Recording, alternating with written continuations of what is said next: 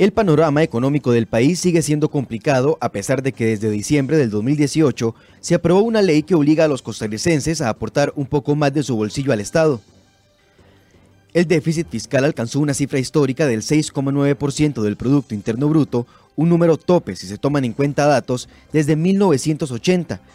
Esta cifra, cercana al 7%, asusta a todos los costarricenses, menos al gobierno, quien sigue con altas expectativas de lo que puede ocurrir.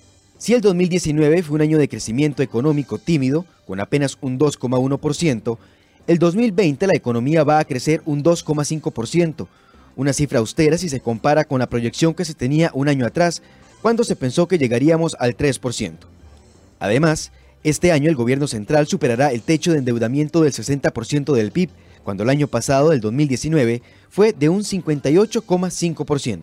Los diputados de distintas fracciones reclaman por falta de una agenda que realmente reactive la economía y baje esas preocupantes cifras. Pero al gobierno también se le señala por otras medidas, por un proyecto al que han tildado de proteccionista por querer manejar la producción y comercialización de aguacate en el país, y también la gasolina con etanol vuelve a encender la alerta de los usuarios de los vehículos. Además, tiene que hacerle frente a un caos administrativo en el Patronato Nacional de la Infancia PANI, institución que recientemente estrenó Jerarca. ¿Por qué no preocupan estas cifras económicas al gobierno como sí al resto de los costarricenses? ¿Cómo responde el Poder Ejecutivo ante los cuestionamientos por estos u otros proyectos? ¿Cuáles son sus prioridades al inicio de este 2020? Hoy, en Enfoques, profundizamos.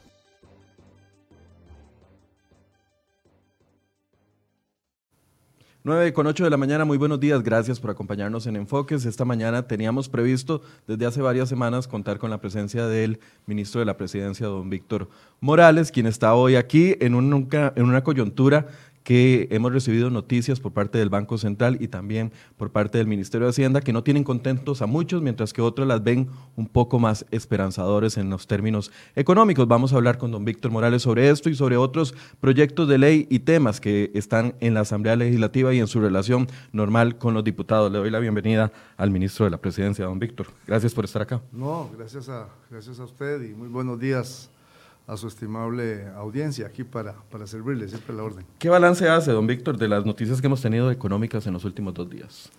Sí, bueno, eh, son importantes eh, los datos que han presentado tanto las autoridades de Hacienda como del Banco Central. El gobierno está ocupado, ¿verdad? Eh, ocupado en crear las condiciones, en, en tomar las, las, medidas y en trabajar de manera intensa en favorecer eh, eh, la creación de, fuentes de empleo, en favorecer la, inversión eh, extranjera, la inversión nacional, en general en crear condiciones para el mejoramiento de las condiciones de vida de las y los costarricenses. Esa es la, tarea que nos toca, trabajar. Lo único que no hay en un gobierno, digamos, son varitas mágicas para que los problemas se resuelvan de un día para otro. Lo que hay es eh, visión respecto a cómo enfrentarlos, acciones políticas y eh, la determinación eh, clarísima de parte del señor presidente y todo el equipo que le acompañamos de avanzar en esa dirección. de modo que desde mayo del 2018 hasta el día de hoy, el trabajo que se ha venido haciendo ha sido, claro, en la dirección de evitar que Costa Rica eh, eh, se profundizara, que nuestro país se profundizara una crisis fiscal, económica, con graves consecuencias sociales para las familias más pobres, para los más vulnerables fundamentalmente. Eh, y para hacer eso, obviamente, hubo que crear unas condiciones políticas, ¿verdad?, que pasan desde la conformación de un gobierno de unidad nacional hasta la construcción de las alianzas y los acuerdos legislativos necesarios, hasta eh, lograr los acuerdos de otros sectores de la vida nacional para impulsar medidas que evitaran esa situación. Y a partir de ahí, todo el esfuerzo está puesto en ir mejorando. Uno quisiera de pronto que los signos y las señales fueran más rápidas, fueran, eh, eh, los números fueran más positivos, pero al final el esfuerzo que se ha venido haciendo conduce a los datos que hoy tenemos, que son datos que van expresando y manifestando de señales de que vamos avanzando, de que vamos este, saliendo de la situación eh, complicada en que ha estado el país y que vamos avanzando. Entonces, eh, no se trata, obviamente, de decir que ya la tarea está hecha, tampoco se trata de adoptar una actitud pesimista y negativa y creer que aquí no ha pasado nada, no, aquí han pasado cosas muy importantes con el concurso y con el trabajo de muchos actores, de muchas personas, organizaciones, instituciones, y seguimos trabajando. O sea, aquí seguimos para adelante empujando este, este proceso de manera que si este año las perspectivas de crecimiento es el 2.5, como lo dijo el Banco Central ayer, bueno, que el año entrante sea el 3%, ¿y cómo trabajamos para eso? ¿Y es el 3% suficiente? No, claro que no. Aquí en este país ocupamos tasas de crecimiento muchísimo más altas que eso, y es el esfuerzo que creo que entre todas y todos tenemos que hacer. Entonces, tal vez para, para en los términos en que lo planteaban ustedes en esa introducción, no es que a nosotros en el gobierno los datos no nos preocupen es que no solo nos preocupan, sino que nos ocupan. Nos ocupan para poder avanzar en la visión que, tenemos. Teniendo claro, claro, claro que de lo que se trata al final de cuentas es de familias y de personas y que entonces todo el esfuerzo es orientado a eh, contribuir para que la situación de las familias no desmejore y que todo lo contrario podamos crear condiciones para que mejoren. Cuando, cuando usted dice el gobierno está ocupado, muchos de los sectores no lo ven con una ocupación más activa, una ocupación más concentrada en la reactivación económica y todos los sectores que se han sentado aquí, don Víctor, no independientemente de, lo que uno piense como periodista, ningún sector ya sea Cámara de Comercio, ya sea la Cámara de Construcción, ya sea la UCAEP, ya sean diputados de oposición, ningún sector ve una señal clara de reactivación económica, aparte del impulso que se le ha dado a la infraestructura. Bueno, en las condiciones del país, eh, el impulso a la infraestructura, eh, el impulso y las medidas para que los recursos que tenemos eh, a través de, de, préstitos que están contratados o a través de recursos del, del, gobierno, a través de recursos públicos propios, dinamicen la inversión pública, esa es una acción clara y es una medida, digamos, concreta. Sí, por eso, aparte de esa, no ven ninguna otra. Pero también creo que hay una básica que es las condiciones macroeconómicas del país. Esa es una condición básica para que, para que pueda estimularse la producción. Es decir, eh, pues, si, los, si los números eh, económicos hacen que la, la, inflación se dispare o las tasas de interés eh, estén variando eh, excesivamente sin, sin certezas, eh, a, que, a que el tipo de cambio se vuelva loco. Es decir, hay, una, hay unas variables, digamos, macroeconómicas que el gobierno maneja este, y las instituciones responsables de, de, eso, como el Ministerio de Hacienda o el Banco Central, manejan con absoluta responsabilidad. O sea, que también tiene que establecerse en esa lista el manejo responsable de la economía como una condición también para estimular la inversión. No, no se puede simplemente decir lo único que hace el gobierno es invertir en infraestructura, que ya es algo muy importante, quiero decir. Sí, ya nadie está diciendo que no sea importante. Claro, pero eso, entonces eso hay que señalarlo ahí, pero también hay que señalar la responsabilidad con que el gobierno maneja también eh, las condiciones económicas para atraer inversión, pero también de los esfuerzos que se hacen en seguridad ciudadana, los esfuerzos que se hacen en mejorar las condiciones de la educación del país, que son al final y al cabo condiciones claves, es decir, la estabilidad política, la seguridad ciudadana, el nivel de educación de las personas, perdón, todas esas son condiciones para la atracción de inversiones. Aquí cuando hay empresas eh, importantes como las que se han instalado en los últimos tiempos, que se instalan y deciden eh, operar desde nuestro país, eh, es precisamente en reconocimiento de las condiciones que como sociedad, que como país ofrecemos. Entonces creo que es siempre muy importante redimensionar y poner las cosas en la perspectiva correcta. Pero además de eso, junto con la Asamblea Legislativa, el gobierno impulsa una agenda de reformas también sustantivas e importantes que no podemos dejar de ver, orientadas a mejorar las condiciones del mercado de trabajo, temas que tienen años y años. Mire, yo eh, escucho hablar de la necesidad de que revisemos jornadas laborales de por lo menos hace 30 años, cuando llega al Ministerio de Trabajo en 1990.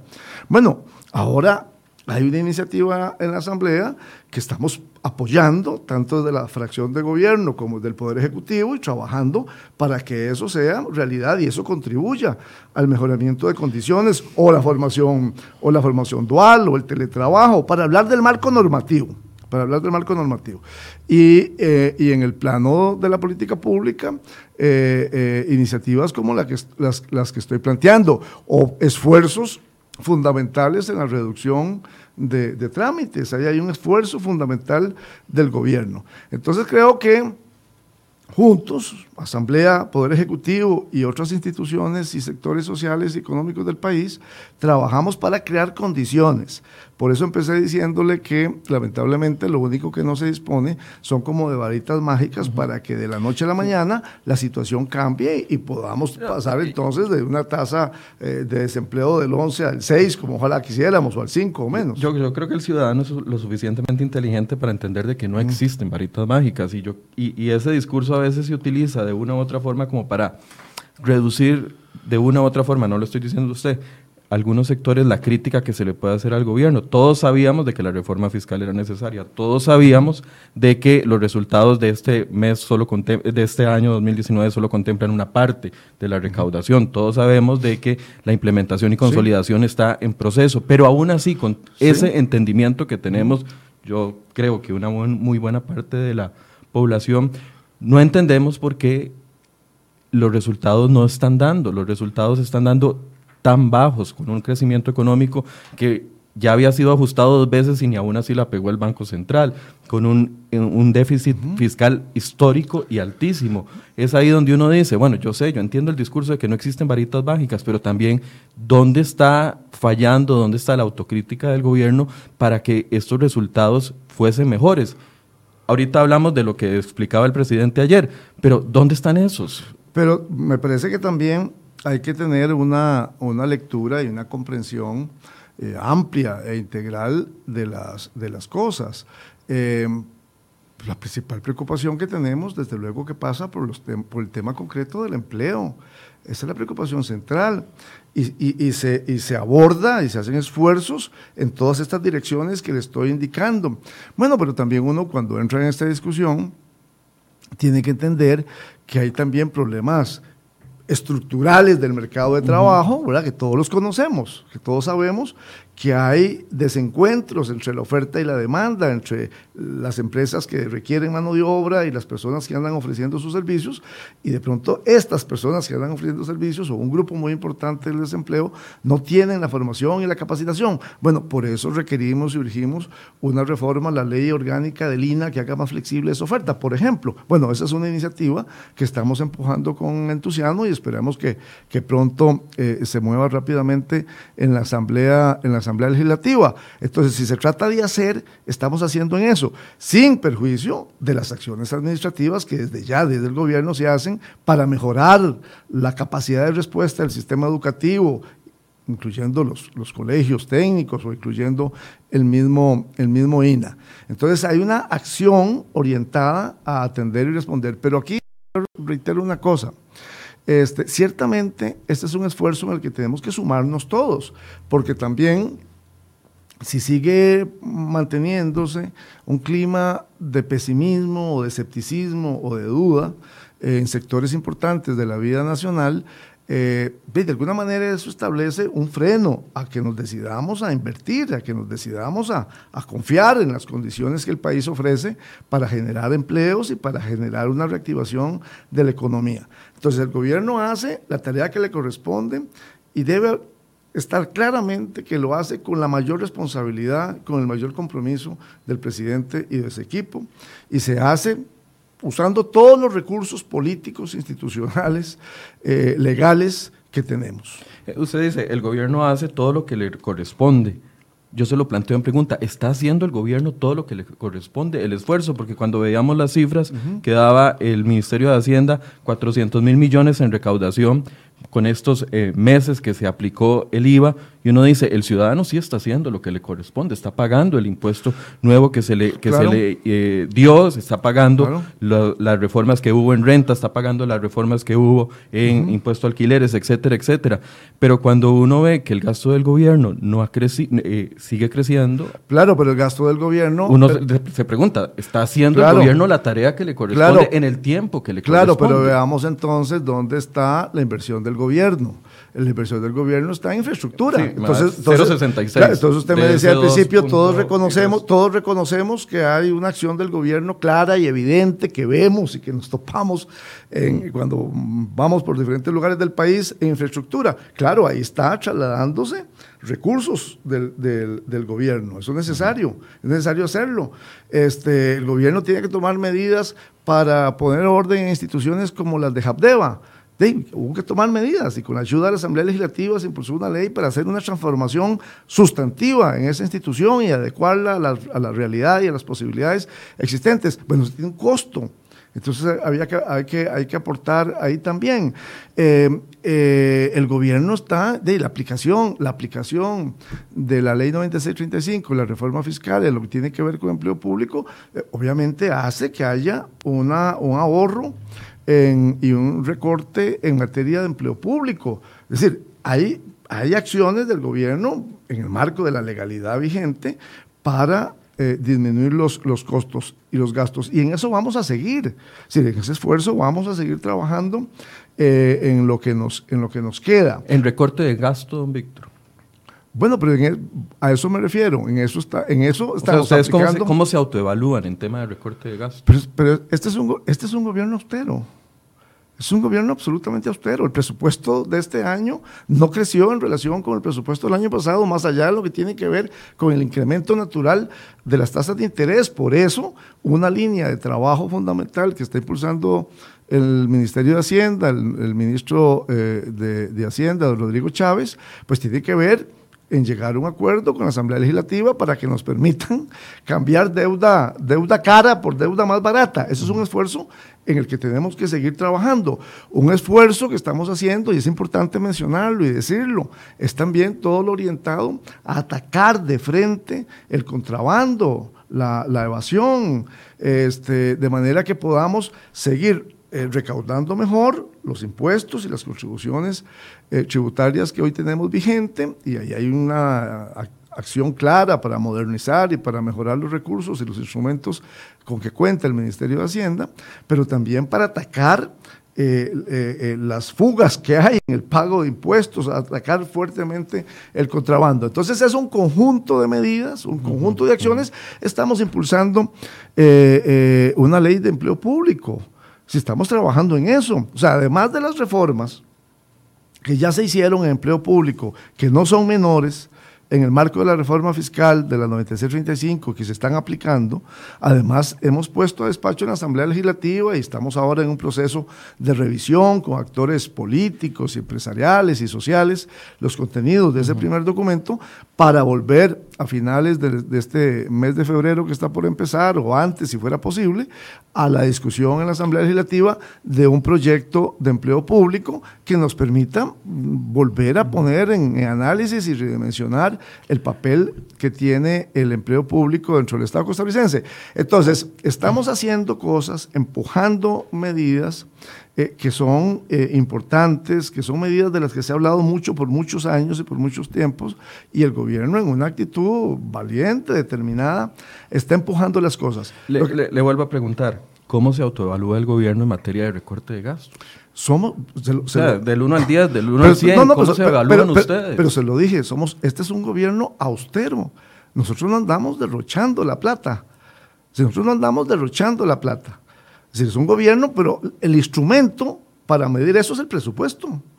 Es el presupuesto de la República, que es la autorización de gastos que la Asamblea Legislativa nos da y el presupuesto que se presentó a conocimiento de los diputados el año pasado y que fue aprobado y es el presupuesto que estamos ejecutando, es un una herramienta de trabajo austera, ajustada ah. a la norma legal. Por eso se, autoevalúan bien en ese, en ese aspecto. Desde luego que nos, nos, nos evaluamos como un gobierno eh, austero, ahorrativo, que está aplicando los recursos en las cosas en que tiene que hacerlo, si hay mm, ajustes que hacer, estamos mm, en el mejor ánimo de hacerlo, si, si, se identifican, pero es un gobierno en donde las instituciones están trabajando con estrecheces en muchos campos y en muchos lugares. Algunas. ¿verdad? Algunas. Pero en general, los recursos, hay un esfuerzo para que los recursos se, se orienten a atender es que se lo pregunto las necesidades de la, de la porque ciudadanía. había cosas que ustedes directamente podían incidir.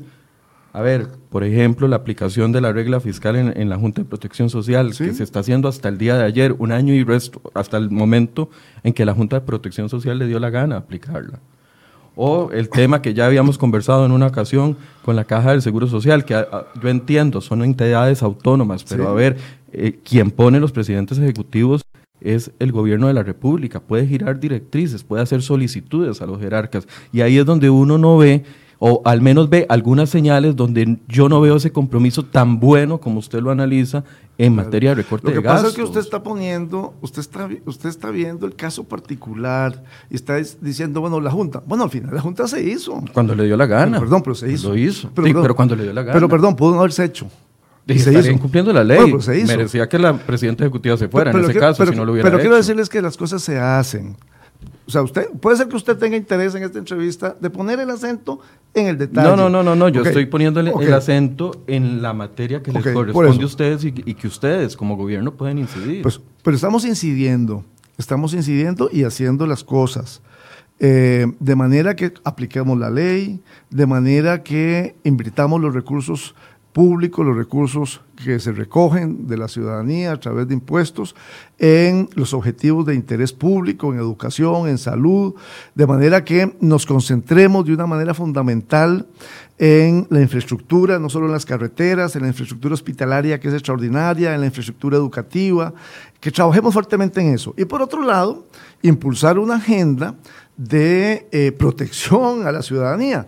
Estamos en, la, en la Asamblea eh, eh, empujando con, entusiasmo, con fuerza, para que se aprueben proyectos como lo de los datáfonos o usura, que van sin ninguna duda a mejorar eh, el gasto de las familias, que hoy les cobran comisiones por usar tarjetas o que hoy tienen que pagar altas tasas de interés por las compras o por los pagos que hacen. Entonces hay un esfuerzo orientado a a la protección del bolsillo de la gente. Ahí hay una acción clara del gobierno.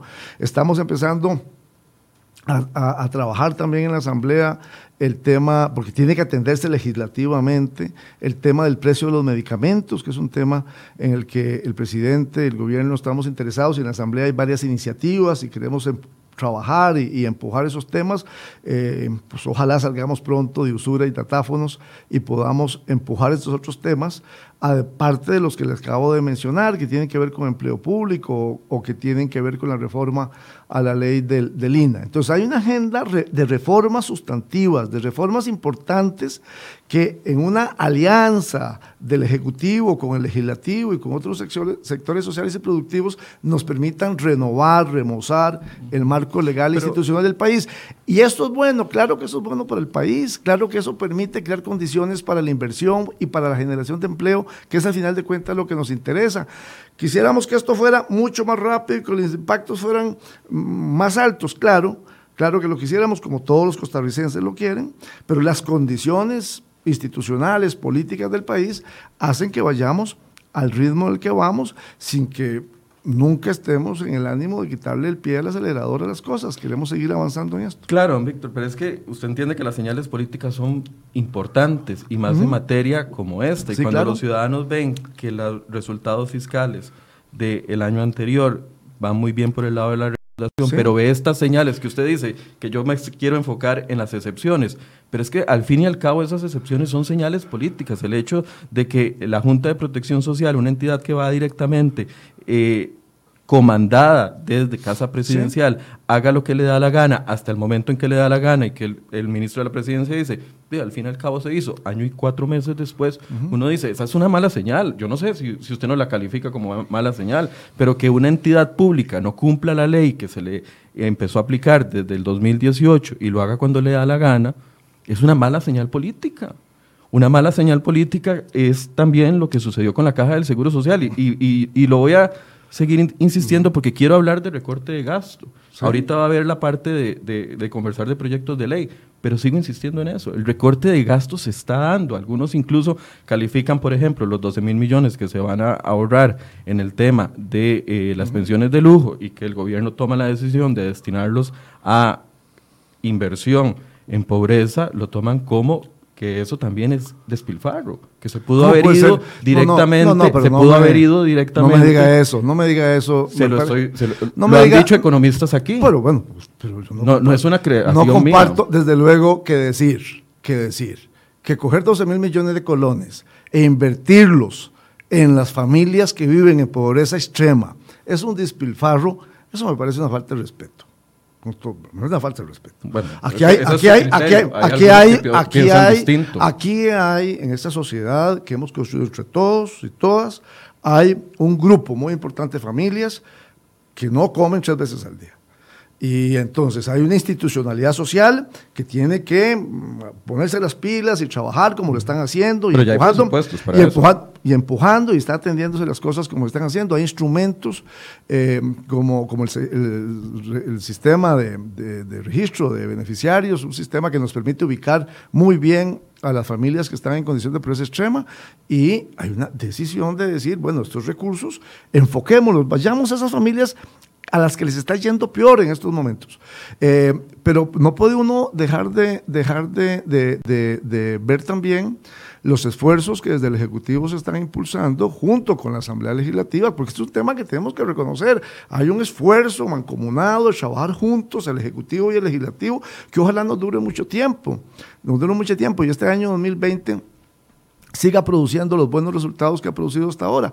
Hay otra iniciativa, que, un proyecto que puse a despacho eh, cuando estaba de diputado, sobre también igualmente ver, ver, el tema de las pensiones. Eso nos va a permitir recortar eh, otro, otro, otra cantidad muy importante de recursos económicos. Son acciones orientadas a apodar, o, acciones orientadas a que concentremos los recursos del Estado en las medidas eh, y en los sectores en que, en que tiene que ser la inversión en educación y salud. Es un tema central. La única manera, la única manera para que nosotros demos el salto, para que nosotros demos el salto realmente nuestra situación actual a una sociedad más desarrollada, más próspera, es a través de la educación.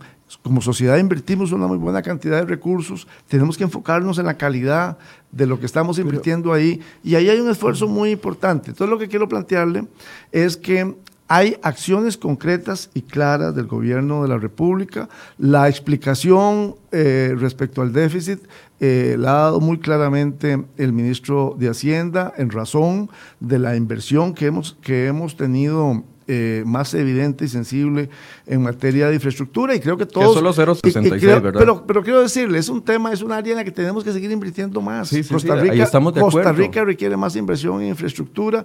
El ministro Méndez Mata está haciendo una labor encomiable con el, el apoyo y el del presidente. Creo que la sociedad apoya eso y tenemos que seguir apostando ahí, apostando en infraestructura educativa para mejorar los centros educativos, apostando en infraestructura en salud. La caja está haciendo una labor extraordinaria en construcción de hospitales y clínicas en todo el, en todo el país. Entonces hay acciones que en su conjunto permiten tener también una visión más optimista. O sea, yo creo, yo creo que tenemos que poner una nota de positivismo, ¿verdad? En el sentido de la situación del país de pronto no es la que todos quisiéramos, podemos estar, podemos estar peores, sí, podemos haber estado peor. Gracias al esfuerzo de todos, estamos hoy caminando, avanzando hacia adelante y podemos estar mejor, sí. Entonces avancemos juntos, trabajemos juntos para mejorar todo lo que haya que mejorar. Creo que ha habido un, un ejercicio eh, de, trabajo político entre la Asamblea, la mayoría de la Asamblea este, y, el Poder Ejecutivo positivo, que se reconoce, que es un hecho importante, y tenemos que seguir avanzando en esa, en esa dirección y ajustando, siempre es tener el dedo puesto en el renglón del control del gasto público. No, pueden haber que, que dicho que lo mencionó, porque ya le iba a decir, no, no, me ha evadido no, control de gasto público durante 25 minutos de entrevista. Es que no se lo he evado, no se lo he evado. Es que el presupuesto, si usted, me, si usted viene y me dice aquí, es que ustedes presentaron un presupuesto el año pasado que se voló lo de la regla fiscal y que Pero han sido alcahuetas con los que no quieren aplicar lo que establece la ley fiscal en dos o tres instituciones. Vea, yo no sé qué es que, es que no sé, usted no lo quiere ver. No sé qué clase de fijación, no sé qué clase de fijación, no, quiere darlo, no sé qué clase de fijación tiene usted con la Junta de Protección Social. No, ninguna. Pero vea, lo de la Junta de Protección Social. Ninguna. Eh, lo que me molesta es que la Junta de Protección Social se dio el tupé de no aplicar la ley bajo por más de año y medio o casi año y medio y que el gobierno que tiene autoridad sobre la Junta de Protección Social no hizo nada. Claro no tengo nada en contra de la Junta de Protección Social. Claro que hicimos. Ni en contra de la caja. Claro que hicimos, identificamos el tema, eh, llamamos la atención y se, y se, hicieron los procedimientos internos en la Junta de Protección Social y las medidas se aplicaron. Este, entonces, ahí está ese caso particular, esa excepción se corrigió. Pero seguimos para adelante, seguimos con, con, con, una, con un compromiso real en aplicar la legislación, con un compromiso real en estar siempre pendientes en que se haga el mejor gasto eh, posible, la mejor inversión posible de los recursos con lo que tenemos y en mejorar la recaudación, en evitar la evasión y el contrabando y en mejorar eh, la calidad del servicio público y en, y en, invertir en las áreas estratégicas para el desarrollo nacional y en seguir trabajando con los empresarios y con los trabajadores y con todos los sectores. Esta semana hemos, hemos tenido eh, reuniones y encuentros con sectores productivos importantes eh, que identifican áreas en las que hay que eh, trabajar más de cerca con ellos y que hay que mejorar y lo vamos a hacer para que en el área de la construcción, en el campo de la agricultura, mejoren condiciones y tomemos las medidas que correspondan, ¿verdad? Entonces estamos en esa actitud, en la actitud de tener claridad que tenemos que trabajar intensamente con otros, con otros, porque el trabajo tiene que ser así la, acción sola, aislada de un gobierno, no permite que las situaciones mejoren. Hay que trabajar con otros actores políticos o productivos para que las cosas mejoren y cambien en beneficio de la ciudadanía. Ese es el compromiso que tenemos. ¿Vienen más impuestos? No, no vienen más impuestos. Eso es un compromiso. Sí, ese es un compromiso. Entonces, ¿por qué el, el, el IMBU, que lo hablábamos esta semana también, va a solicitar vía un reglamento que se supone que el presidente iba a detener y no lo ha detenido, vía un reglamento, por ejemplo, visados que le van a generar al limbo hasta 2.500 millones de colones anuales, según cifras dadas por el Colegio de Topógrafos, quien es el que sabe los cálculos exactos de cuántos planos se visan y cuántos no. Ese es un tema que está sostenido, ese es un tema que... No está sostenido, entra en vigencia el reglamento el 12 de febrero. Pero es un tema que se colocó en la, en la última conversación con, con, incluso el liderazgo del sector construcción y con otros grupos, y es un tema que se está revisando. Es un tema que se está, que se está revisando, porque al final cuando, cuando hay situaciones que se plantean, las vemos y las analizamos, y, y las vemos dentro del marco pues, de la racionalidad, del propósito que buscan, eh, de manera que no hay ningún interés en crearle trabas o obstáculos eh, al sector productivo. El interés es analicemos dónde están los nudos que hay que desatar y los, y los desatamos, como se ha venido haciendo en, en, campos tan importantes como, como el de la construcción, donde se han hecho cosas muy importantes y cosas que están en proceso y deben, y deben, y deben hacerse. Pero, eh, a ver, el Colegio de Topógrafos tiene una opinión, el CEFIA respalda esa opinión, la Cámara de Construcción respalda esa opinión de que es un sector que ha sido muy golpeado y con la incorporación de este nuevo reglamento que impulsan ustedes por tercera vez, porque ya lo había impulsado Luis Guillermo Solís en dos ocasiones, lo que van a hacer es desincentivar más el sector que ya está oprimido, evitando segregaciones agrícolas, evitando segregaciones de lotes que no estén dentro de lo que ustedes van a llamar como eh, cascos urbanos o centros urbanos, eh, cuadrantes urbanos más bien, y además cobros que no existían. Entonces, ahí digamos que se cae un poco el discurso de la no más tramitología y se cae un poco el discurso de no más cobros a los ciudadanos. Sí, este, eh, hay un discurso claro con respecto al ataque frontal a los, trámites excesivos y a que reduzcamos esos trámites y, hagamos más fácil y más sencillo los procedimientos. Se ha avanzado en eso y vamos a arrancar eh, muy fuertemente este año un esfuerzo en esa, en esa dirección que vamos a, a, presentar en los, próximos, en los próximos días. Este caso en particular, en particular, en particular, es un caso que incluso fue puesto en la mesa en la última reunión con el sector construcción y que eh, estamos revisando y sosteniendo para verlo claramente. O sea, el compromiso con el sector construcción en particular, a propósito de este caso, hubo una reunión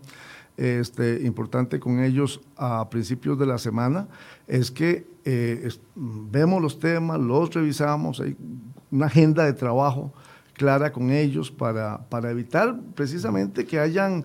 Eh, ¿Usted estuvo en esa reunión? Sí, yo estuve en esa reunión. Esa fue el lunes, martes, porque ellos estuvieron aquí el martes y están súper preocupados porque don Tomás Martínez, jerarca del INBU, dice el reglamento va al 12 de febrero, ¿cómo está? Sí, sí.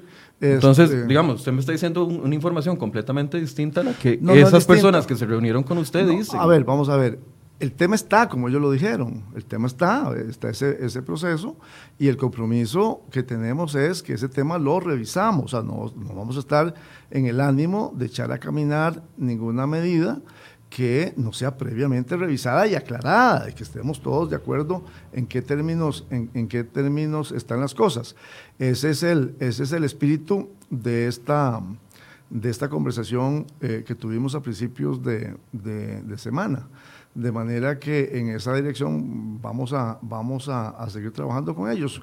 O sea, pero no hay eh, garantía de que vayan a detener la publicación, la entrada en vigencia del reglamento. Bueno, es un tema que vamos a terminar de ver en estos días, pero la idea es que si es necesario lo paramos. O sea, ese es el espíritu de la conversación con ellos, ¿verdad? Ese es el, ese es el, el, el, pues la idea y las decisiones que en esta, que en esta reunión eh, en la que participó una parte importante del, del gabinete, y en el que yo creo que estamos en esa, en esa línea y en esa dirección. Hay incluso declaraciones en ese sentido del mismo señor Acón, presidente de, la Cámara de la Construcción.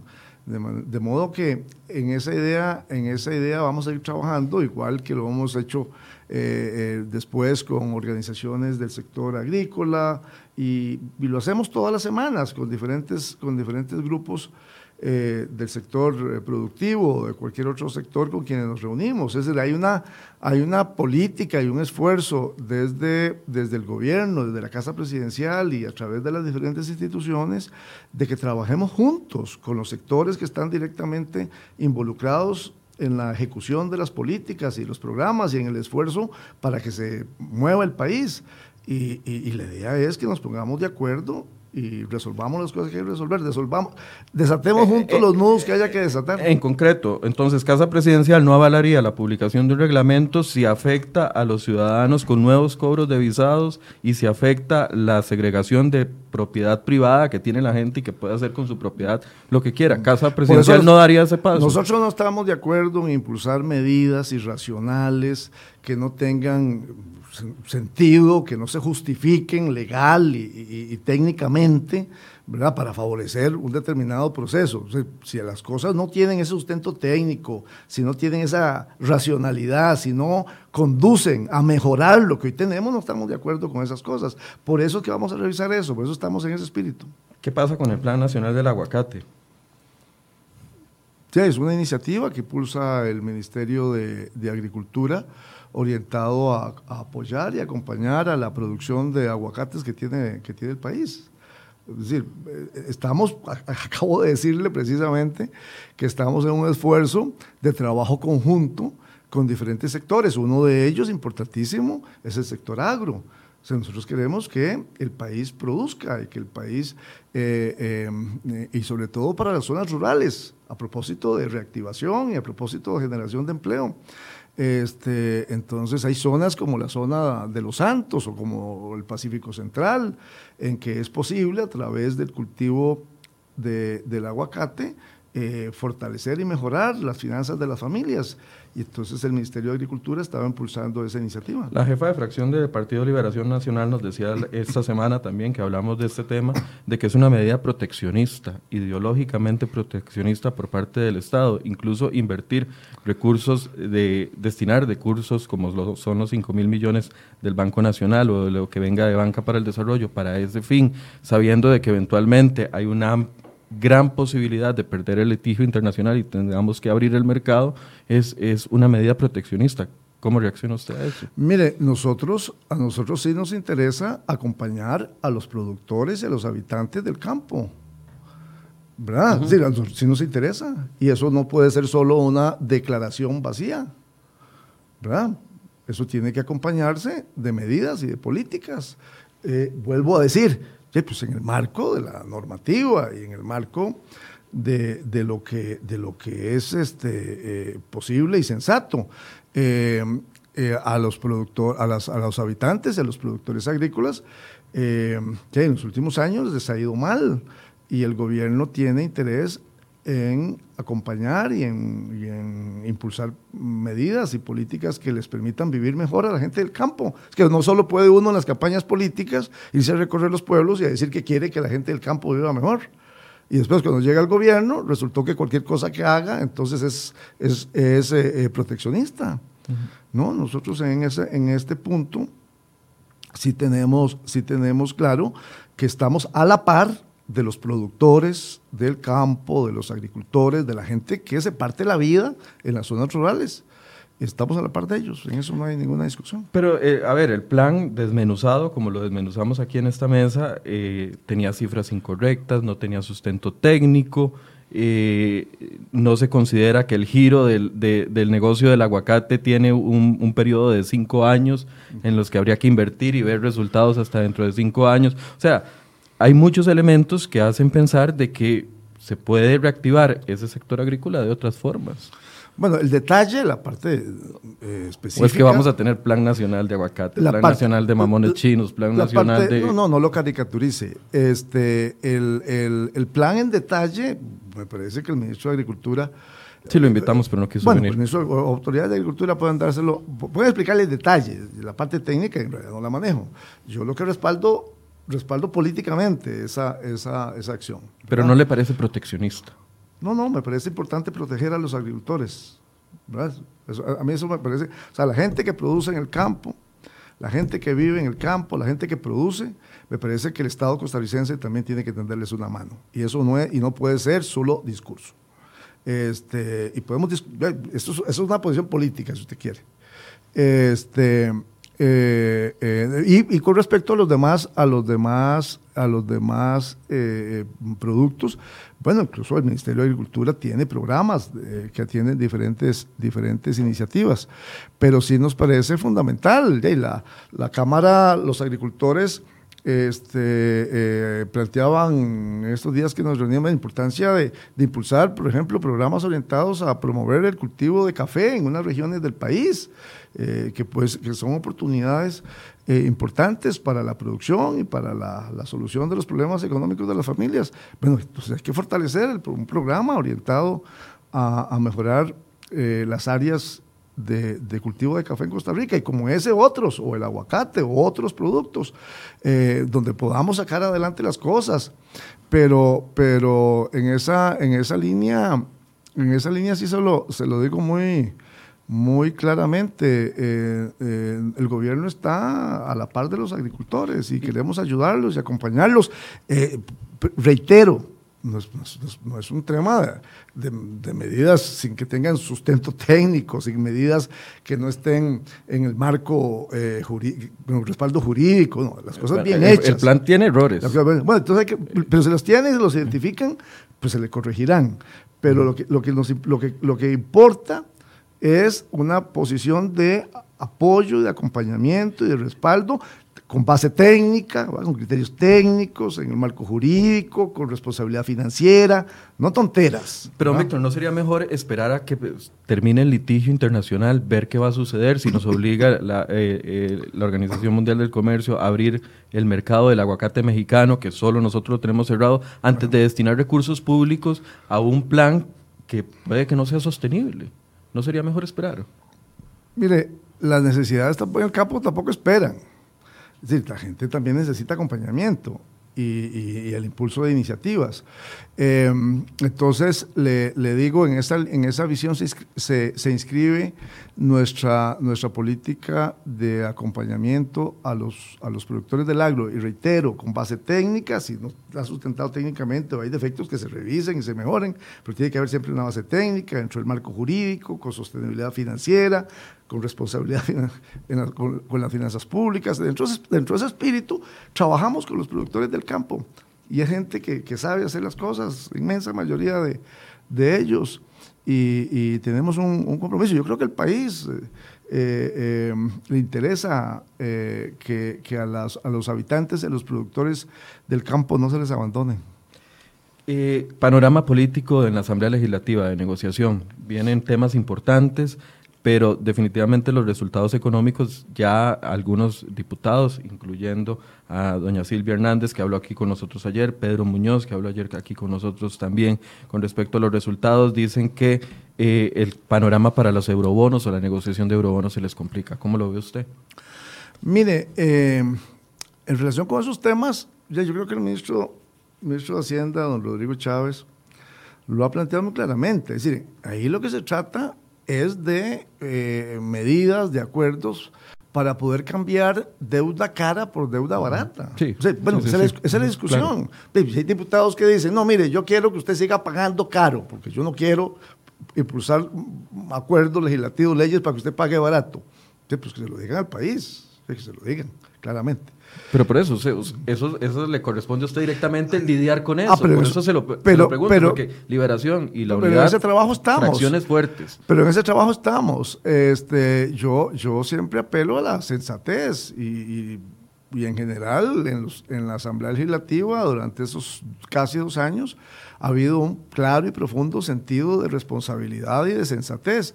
Y entonces, mire, yo sigo apelando y sigo eh, eh, adhiriendo a que hagamos todo lo que sea necesario para eh, mantener en la Asamblea durante todo el tiempo que sea posible ese espacio de encuentro. Está planificando una estrategia este, no, distinta a la que ya se aplicó con la primera emisión de eurobonos. Pero, pero es la estrategia en general, es el trabajo conjunto con los diputados y con las diputadas, presentando argumentos, presentando las razones técnicas, las razones fundamentales que sustentan las medidas y en general juntándonos para decir, bueno, esta es la ruta, esto es lo que le conviene a Costa Rica. Si al final de cuentas el, elemento, el elemento que está en la base del trabajo legislativo que tan buenos resultados ha dado, es qué es lo que le sirve al país, no lo que le sirve al gobierno, le sirve a un partido político, qué es lo que le sirve al país.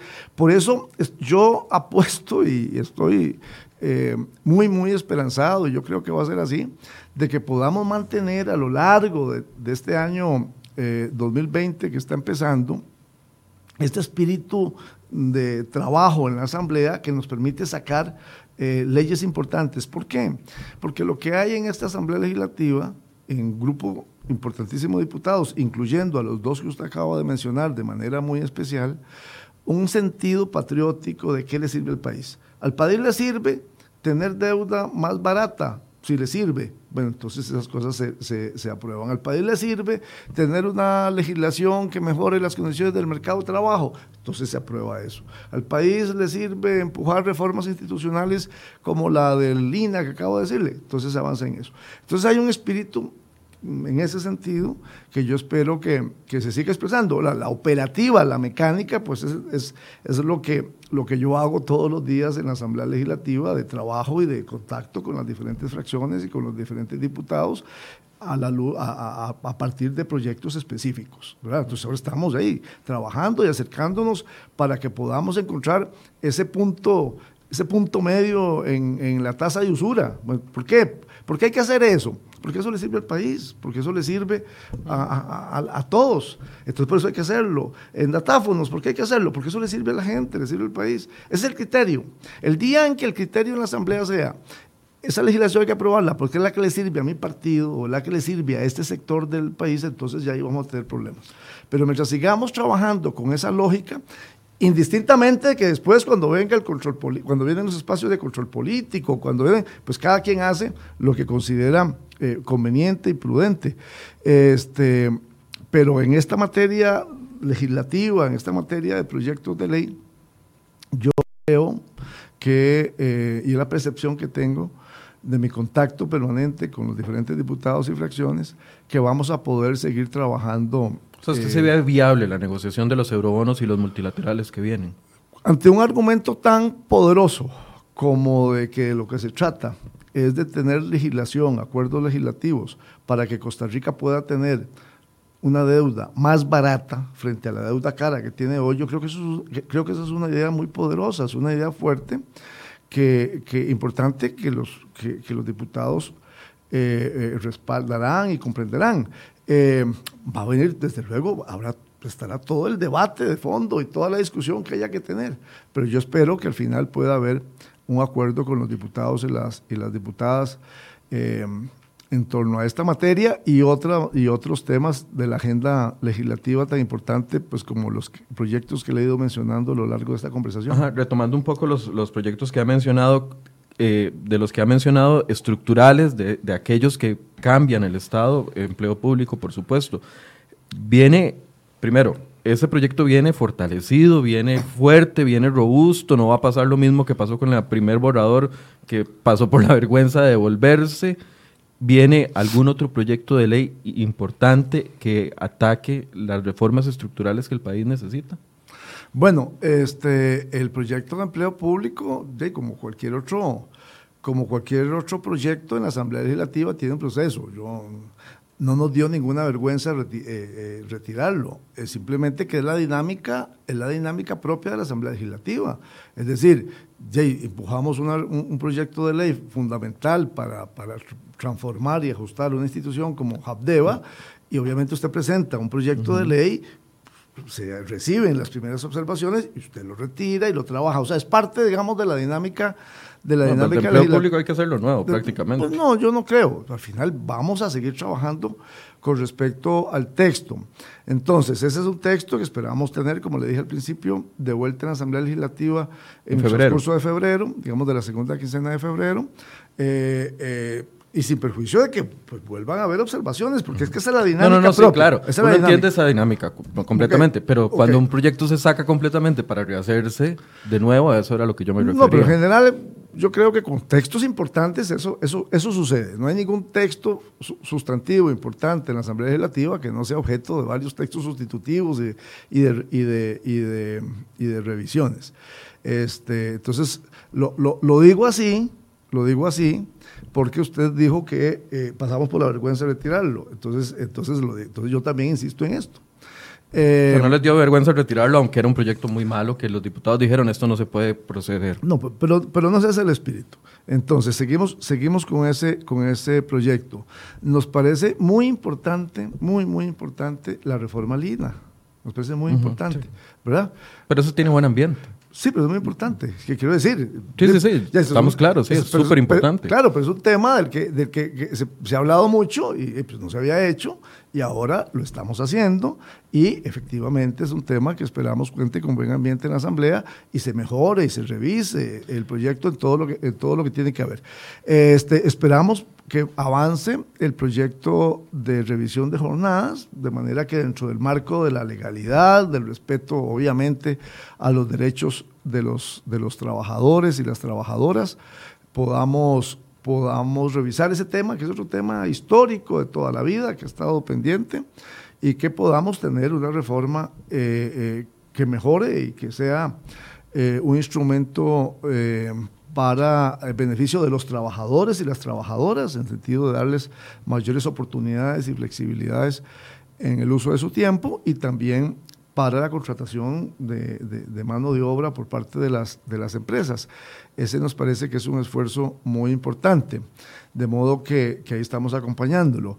Eh, nos gustaría también, en ese sentido, eh, hay un par de proyectos en la Asamblea Legislativa en este momento, eh, y que tiene que ver con toda esta transformación que hemos tenido en el, en el mercado de trabajo, en la legislación eh, laboral costarricense, eh, revisar los mecanismos de, de, inspección y de fiscalización que, cuenta el Ministerio de Trabajo. Ahí hay un proyecto de fortalecimiento de la inspección de trabajo que tiene mucho tiempo. No es para permitirle a los inspectores de trabajo cometer acciones arbitrarias ni cosa que se parezca, sino este, también para en, dotar de mayores eh, recursos y posibilidades al ministerio en la fiscalización de las condiciones de trabajo, porque nos interesa actualizar y modernizar el mercado de trabajo, pero que también se haga dentro del respeto de los derechos que los trabajadores y las trabajadoras eh, tienen. Es decir, el respeto de la legislación laboral, el respeto de los derechos eh, humanos de los trabajadores es también un propósito muy claro de, del gobierno y yo eh, incluso en mi condición de exministro de Trabajo, no puedo eh, dejar de mencionarlo y decirlo, porque es un tema que, en el que estamos interesados. Y otro proyecto, lo dije hace un ratito, pero quiero, ahora, que, ahora que, que me está usted planteando temas legislativos, desde luego que este gobierno ha estado absolutamente comprometido y haciendo causa común con la Asamblea Legislativa en atender el tema de pensiones de lujo y en poder mejorar sustancialmente la legislación que en esta materia hay, de manera que ya se aprobó un proyecto, ahora hay otro en la fila que esperamos apruebe en el transcurso del mes de febrero, ojalá, este, y eh, estaremos siempre en el ánimo, desde luego, de eh, impulsar legislación en ese sentido. ¿Van a enviar algún proyecto de ley referente a reducir el tamaño del Estado? Bueno, eh, el presidente había dicho, bueno, cuando le planteamos eso eh, aquí hace algunos meses, dijo, yo no estoy pensando en cierre de instituciones, etcétera, etcétera, defendió el CNP, aún en las condiciones en las que está. Eh, ¿El gobierno ha modificado ese planteamiento, ha cambiado o, mantiene esa línea? Vamos a, avanzar en, en, primer lugar en la legislación que, que, tenemos. Eh, he dejado de mencionar en, nuestra, en esta agenda que usted está, eh, que me ha preguntado, antes de llegarle a la, siguiente pregunta, no, no, no voy a dejar de contestársela. Este, el proyecto de extinción de dominio en materia de seguridad ciudadana. Este es un texto que ha estado ahí en la Asamblea Legislativa desde hace mucho tiempo y creo que pues, ha venido trabajando con las diferentes fracciones y, grupos de interés, y yo creo que es un tema que tenemos que, que tenemos que abordarlo. Tenemos que sacar extinción de dominio, tenemos que terminar de aprobar la legislación que tiene que ver con el ingreso de Costa Rica a la OCDE, que es un tema centralísimo, ¿verdad? Centralísimo. Este año eh, estaríamos por fin culminando un proceso que se empezó desde la administración de doña Laura, ¿verdad? Y pasó por la administración pasada con muy buen suceso, y ahora en esta estamos estamos concluyendo y que no es un tema menor, ¿verdad? que es la incorporación de Costa Rica a la OSD y con todo eh, eh, lo, que eso, lo que eso significa. Entonces, yo creo que ahí hay un, hay un grupo de legislación muy, muy importante.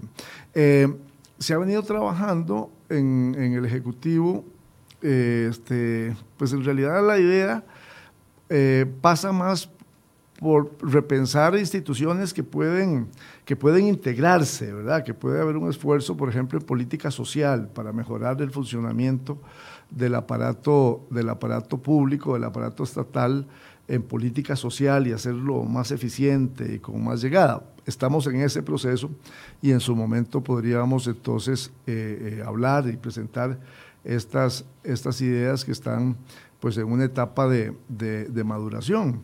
Eh, pero en instituciones que no están dando los resultados, que están generando pérdidas, que han perdido su, su fin social o, o, económico con las que nacieron hace 20, 30 años, eso, ese paso no se va a dar en esta administración. No, renunciamos a, a, a, ver y a valorar casos particulares y concretos y, lo, vamos a, lo vamos a ver oportunamente. Digamos, no tenemos la puerta cerrada a que haya algunos casos muy, muy particulares en que efectivamente haya que tomar alguna alguna acción.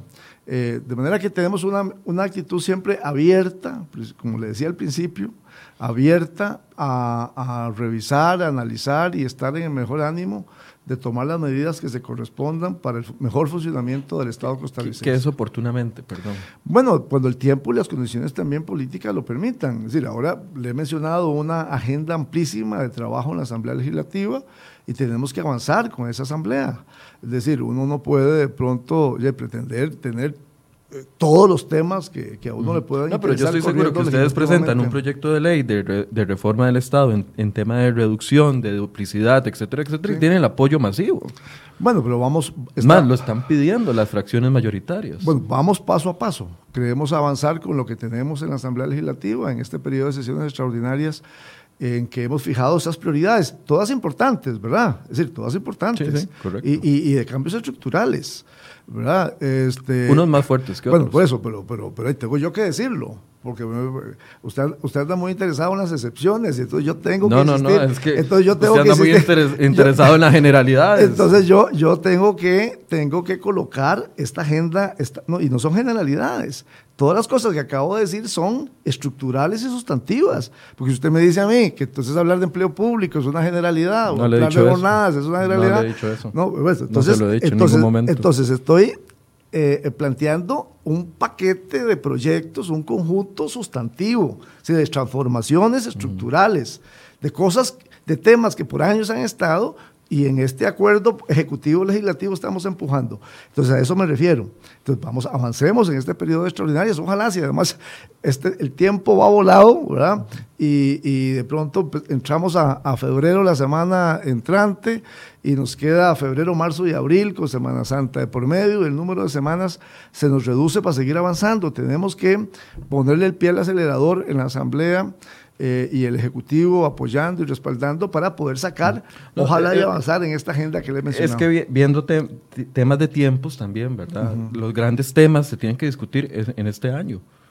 Los grandes temas, porque ya el próximo año ya es campaña electoral y ya todo se, se va, usted lo, ha, ha, estado ahí, sabe cómo todo se reduce y cómo las negociaciones políticas se complican, etcétera, etcétera. Bueno, pero, Por eso le preguntaba si... pero, ¿A qué se refiere usted con oportunamente? No, nosotros, 2020, 2021, nosotros queremos 22. aprovechar, nosotros queremos aprovechar hasta el último día de gobierno. Es decir, estamos, vamos a sacarle todo el, el, jugo que se pueda a este 2020, pero desde luego también al 2021. O sea, no vamos a renunciar a que el 2021 se muestre cosas. Más bien, más bien, aprovechando, eh, como dice usted, aprovechando que es el año electoral, me parece que es un buen momento también para definiciones importantes y que, y que eh, eh, podamos también poner en la mesa discusiones eh, de fondo que siempre serán fundamentales poner.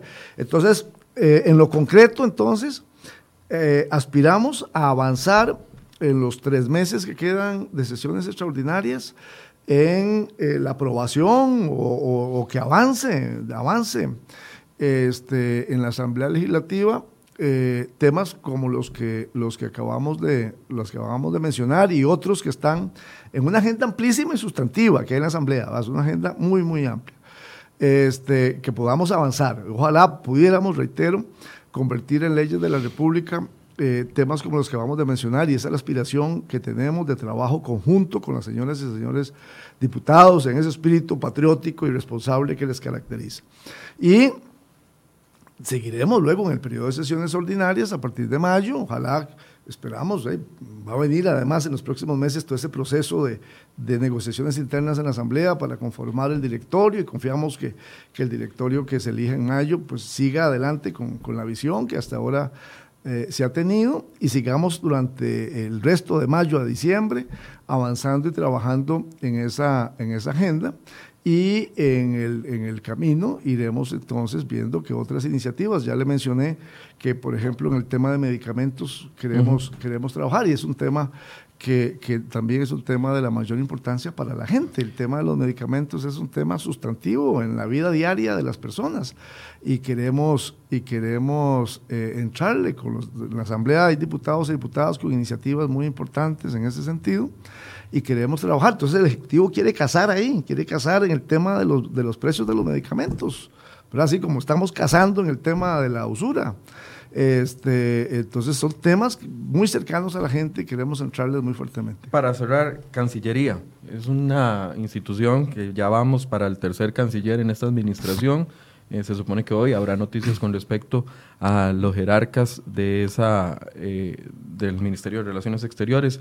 Eh, ¿Cómo analiza usted la situación interna? Tanto en Cancillería como en PANI se ha dicho, han habido muchas versiones, pero se ha dicho también de que es un problema de mandos medios. ¿Cómo lo analiza el gobierno?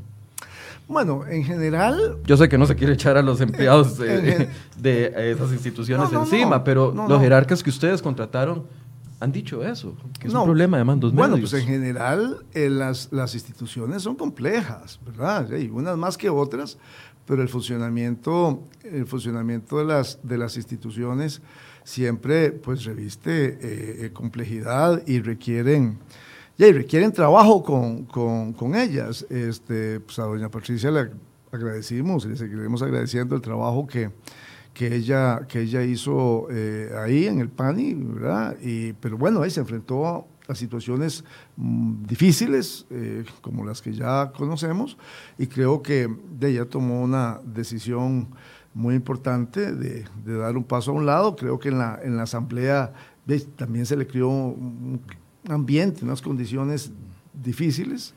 Pues se le murieron muchos chiquitos. Eh, pues eso me refiero, situaciones complejas y difíciles, me refiero a eso, me refiero a, toda esa situación. Y bueno, ahora confiamos muchísimo en que el trabajo que, doña Gladys va a empezar a, hacer ahí, en un esfuerzo además de, de articular y de fortalecer el sistema, ¿verdad? el sistema, porque no solo es la institución, no solo es el PANI, sino que hay todo un sistema nacional de, de protección eh, y de trabajo con la niñez, eh, de manera que tenemos eh, las expectativas eh, eh, puestas en el trabajo y en el acompañamiento que vamos a, darle para atender a la niñez y para que los, los mecanismos de protección funcionen. ¿Y en Cancillería cree que con el cambio de ministro y de, y de viceministra ¿Se va a lograr estabilidad en ese ministerio? Bueno, siempre que hay un cambio en una institución y hay una renovación de jerarcas, obviamente se, se plantea y se espera que, que, las personas que van a llegar ahí cumplan con eh, las tareas institucionales, con las tareas que cada institución tiene en el marco de su legislación y con los énfasis y con los, los eh, acentos que el presidente de la República eh, plantea. Entonces, eh, bueno, eh, tendremos un, relevo ahí en la Cancillería y... Hoy lo anuncio. Esperamos que estará anunciándose en las próximas horas o días.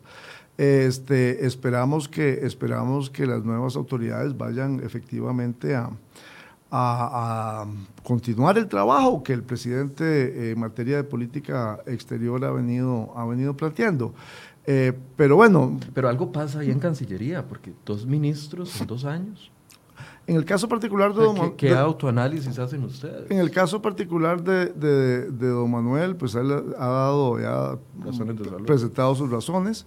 Eh, eh, y en el caso, y en el, y en el primer nombramiento de doña Epsi, pues ya conocimos claramente lo que pasó, lo que pasó ahí. Yo no, pues obviamente no quiero adentrarme ni meterme en, los detalles de funcionamiento de la Cancillería. Simplemente quiero pero plantear. Como coordinador de gobierno, digamos, si a mí me renuncia a un departamento dos veces o tengo que cambiar jerarcas de, de, un departamento, algo analizo de que, que, algo está pasando ahí. Bueno, no es cuestión de personas, o será cuestión de personas. Los análisis y las valoraciones, desde luego que las hacemos y, vemos los, los temas y buscamos eh, corregir y mejorar. Eh, ese ha sido siempre el ánimo.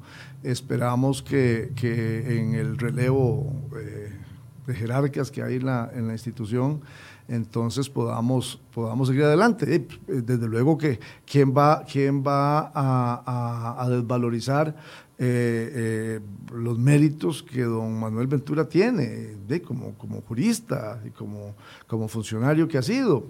Eh, bueno, han aparecido factores adicionales como los que la, como los que se han mencionado que le impiden continuar en la en la tarea que el presidente le encomendó y entonces bueno hay un esfuerzo para renovar eso y para que podamos en los dos años y, meses que le quedan a esta administración, continuar atendiendo los, los, compromisos y el papel que en, en, la política exterior debe desempeñar el Ministerio de Relaciones Exteriores. Etanol. Sí. Van a seguir insistiendo, no hay vuelta atrás. Está el gobierno empeñado en imponer el etanol. A ver, pero, pero vamos a ver esto. Eh, esto hay que explicarlo bien, bien, bien no es empeñado en meterle el etanol a la gente, es, a ver, esto es, esto es un producto pues, que se, usa en muchísimos países del mundo, es una opción, es una, es una alternativa, este, y hay un interés en eh, impulsar un, un, ejercicio que es voluntario, que es absolutamente voluntario, a nadie le van a llenar el tanque a la fuerza, ¿verdad? Eh, con personas que quieren hacerlo, ¿verdad? Para ofrecer opciones y alternativas en materia de, en materia de energía y de, y de combustibles.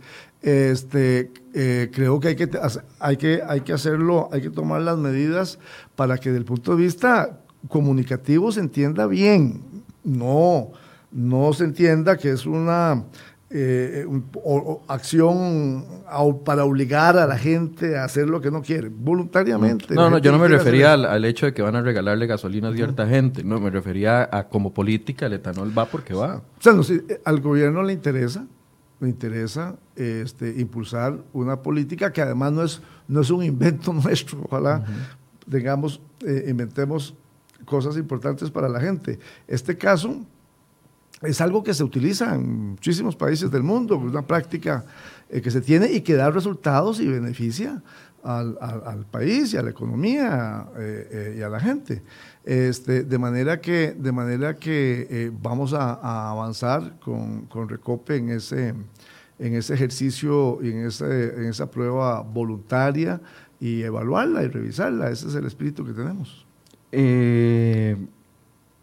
Recope puede regalar gasolina que se financia con recursos de todos los costarricenses. Eso dentro del marco legal se permite. digo, ustedes la van a regalar como gobierno, pero al final y al cabo la pago yo con mis impuestos. Bueno, por eso, pero las acciones, usted me dice dentro del marco legal, todo lo que se haga es porque legalmente es posible hacerlo, ¿verdad? No se van a hacer en nada acciones, acciones ilegales. Este, obviamente es una iniciativa de orientada a aprobar y a revisar si, si podemos luego impulsar de una manera más integral esta, esta medida y esta, y esta acción. De modo que, eh, Recope ha hecho todas las valoraciones de orden técnico, jurídico, legal, económico para impulsar esta, este ejercicio, esta práctica y ya veremos qué resultados da, evaluarlos y analizarlos y podérselos presentar al país y tomar las decisiones de política pública que respondan. Pero es una decisión de echar para adelante en esta iniciativa. Conclusión, don Víctor.